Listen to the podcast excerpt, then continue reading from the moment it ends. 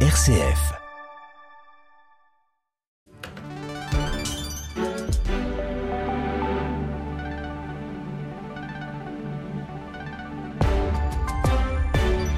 Il est 7h30, le journal est présenté par Laurette Duradel. Bonjour Laurette. Bonjour Pierre-Hugues, bonjour à tous. Lueur d'espoir à Gaza où une trêve humanitaire semble se profiler. Ce matin, le chef du Hamas a dit avoir livré sa réponse au pays médiateur qui devrait annoncer les détails de l'accord prochainement. Dans ce journal, on reviendra aussi sur l'affaire qui secoue le diocèse de La Rochelle. Hier, l'évêque Monseigneur Georges Collomb a été placé sous contrôle judiciaire. Il est accusé de tentative de viol sur un majeur. Puis on ira faire un tour dans le Var où les 21 centres des Restos du Cœur démarrent leur grande campagne d'hiver aujourd'hui. Une campagne particulière cette année puisque pour la première fois de son histoire, l'association va devoir réduire le nombre de ses bénéficiaires.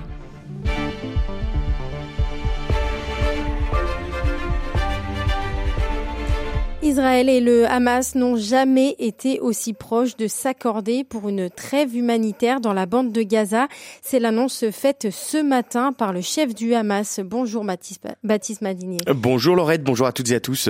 Que sait-on à l'heure actuelle de ces accords? Eh bien, vous l'avez dit, selon le Hamas, ils avancent à grands pas. Alors, à prendre avec des pincettes, bien sûr, mais le chef du Hamas a annoncé ce matin à l'AFP s'approcher de la conclusion d'un accord de trêve. Le mouvement a livré sa réponse aux frères du Qatar et aux médiateurs, a-t-il déclaré. Selon plusieurs sources, le Hamad et le djihad islamiste, le second euh, groupe islamiste palestinien, ont bien accepté un accord dont les détails devraient être annoncés, si c'est confirmé, par le Qatar, l'Égypte et les les États-Unis qui mènent ces négociations. Si elles aboutissent, elles devraient entraîner la libération de 50 à 100 otages retenus par le Hamas en échange de la libération de 300 prisonniers palestiniens en Israël.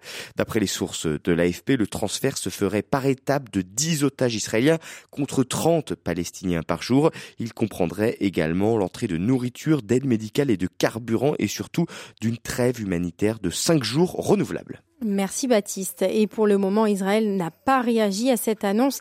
Hier, le président israélien Benjamin Netanyahou a déclaré, je cite, Nous n'arrêterons pas les combats tant que nous n'aurons pas ramené nos otages chez eux, détruit le Hamas et veillé à ce qu'il n'y ait plus de menaces venant de Gaza.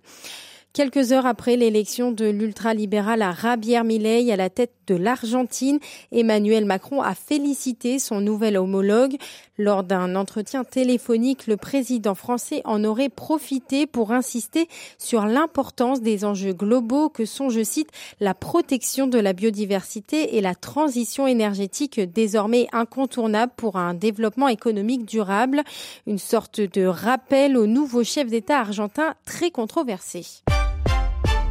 Je vous en parlais en titre, l'archevêque de La Rochelle a été mis en examen pour tentative de viol sur un majeur. Monseigneur Georges Collomb était déjà déchargé de ses fonctions depuis le mois de juin. Il avait souhaité se mettre en retrait après la révélation dans la presse d'une enquête du parquet de Paris sur des faits de nature sexuelle remontant à 2013. On fait le point avec vous, Étienne Pépin. Monseigneur Georges Collomb est soupçonné d'avoir tenté de violer un homme âgé de 40 ans. Les faits se seraient déroulés en 2013. La victime présumée, un adulte originaire d'Alsace, logeait aux missions étrangères de Paris dans le cadre d'un stage étudiant. Monseigneur Collomb, alors supérieur des MEP, lui aurait imposé des caresses. Lors de ces révélations, l'évêque de La Rochelle a exprimé, je cite, sa stupéfaction et son incompréhension face à ces allégations calomnieuses en les démentant vigoureusement. À l'issue de l'enquête lancée en juin, Monseigneur Georges Collomb a été placé sous contrôle judiciaire vendredi par le parquet de Paris. Il a notamment l'interdiction d'entrer en contact avec la victime et des témoins et de paraître dans certains lieux. La conférence des évêques de France a réagi dans un communiqué pour, je cite, réaffirmer sa confiance en la justice, exprimer sa sollicitude pour la personne concernée et rappeler la présomption d'innocence à laquelle Monseigneur Colomb a légitimement le droit. La CEF qui dit aussi sa proximité à ceux qui seront troublés ou blessés par cette information, en particulier au sein du diocèse de La Rochelle et parmi les amis des missions étrangères de Paris. Le pape François a nommé Monseigneur François Jacolin, évêque de Luçon, comme administrateur apostolique du diocèse. Pour l'instant, Monseigneur Colomb garde le titre d'évêque de La Rochelle et Sainte. Et dans le reste de l'actualité chrétienne, 300 supérieurs de congrégations sont réunis aujourd'hui euh, jusqu'à samedi à Lourdes. Au cœur de leurs échanges, la réflexion sur la transformation nécessaire de la vie religieuse, avec notamment la question de la gouvernance et des droits des religieux religieuses et religieux. Après le Sénat, l'Assemblée nationale commence à se pencher sur le projet de loi immigration. La commission des lois auditionne aujourd'hui le ministre de l'Intérieur Gérald Darmanin, puis examinera le texte issu du Sénat, un texte profondément durci par les sénateurs et qui devrait à nouveau être modifié largement. Jean-Baptiste Labeur.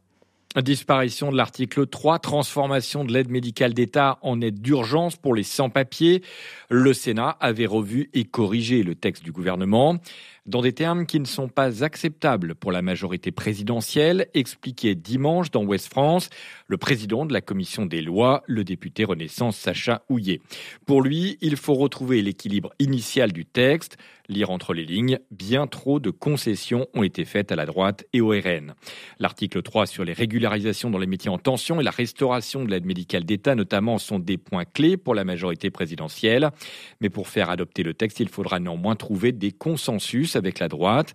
De leur côté, les associations qui accompagnent les migrants, comme la CIMAD, appellent à un sursaut collectif avant l'examen du texte par les députés.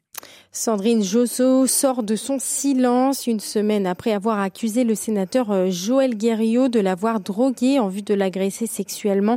La députée de Loire-Atlantique a raconté sur France 5 les détails de cette soirée à laquelle elle dit avoir été en confiance et en toute amitié pour son collègue parlementaire et ami depuis dix ans. J'ai cru mourir, témoigne-t-elle. Depuis ces révélations, la pression monte sur le sénateur. Le président du Sénat, Gérard Larcher, a réclamé sa mise en retrait.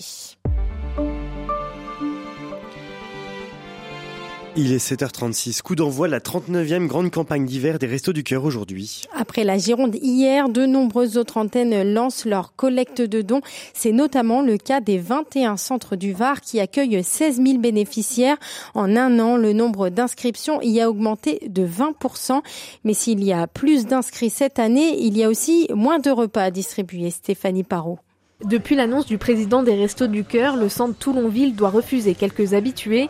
Malgré cela, le nombre de bénéficiaires explose dans ce lieu de distribution, plus de 170%. Le local de nourriture se situe au fond de la cour. Qu'est-ce que vous voulez? Vous voulez du lait? Donnez-moi une bouteille d'huile. Voilà. Des tables disposées en forme de U, on passe déjà prendre les accompagnements, huile, farine, puis les conserves, les fruits et enfin les légumes. On y retrouve Didier, il fait partie des 110 bénévoles depuis un peu plus d'un mois. Euh, avant, je distribuais entre 1 kg et 1 kg 5, là maintenant on est à 600 grammes par personne. Lorsqu'on leur dit que soit ils auront plus droit, euh, soit euh, il y aura beaucoup moins, et ils se disent mais comment je vais faire pour manger? Parce qu'un panier comme ça, pour tenir une semaine, c'est carrément impossible. Nous, c'est vraiment un complément qu'on donne aux gens. Certains le voient bien, un des bénéficiaires mécontents me confie que demain, il ne pourra pas manger, même avec les donations des Restos du Cœur. D'autres, comme Sandra, sont contentes. Elle gagne 260 euros de retraite. J'ai des fruits, des noix, légumes, euh, yaourt et puis c'était caché aussi là. Voilà. Ça, je vais le faire aujourd'hui. Il y a des choses qu'on s'est pris vu qu'on n'achète pas. Et là, donc, on peut l'avoir un petit peu. Avec l'augmentation des bénéficiaires, l'association cherche de nouveaux bénévoles. Merci Stéphanie. On parle santé dans ce journal. C'est aujourd'hui la deuxième biennale des fatigues. Ça peut surprendre, mais on ne parle pas là de petits coups de moins bien. Polyarthrite rhumatoïde, sclérose en plaques, maladie de Crohn ou encore euh, saryngoyélie.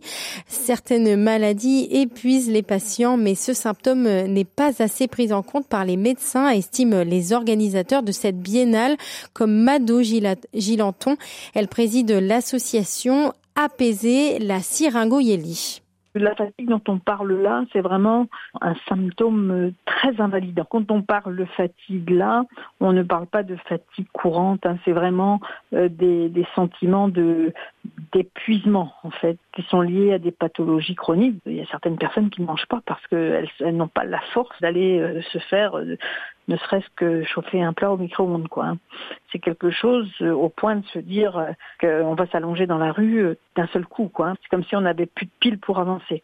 Le problème qu'on a avec la fatigue, c'est que c'est un symptôme qui est très peu reconnu par le corps médical et il n'y a pas de recherche et il n'y a pas de prise en charge. Souvent, les professionnels de santé essayent de nous persuader que notre fatigue est due à nos douleurs. Le problème, c'est qu'il y a des patients qui n'ont pas de douleur et qui ont des fatigues.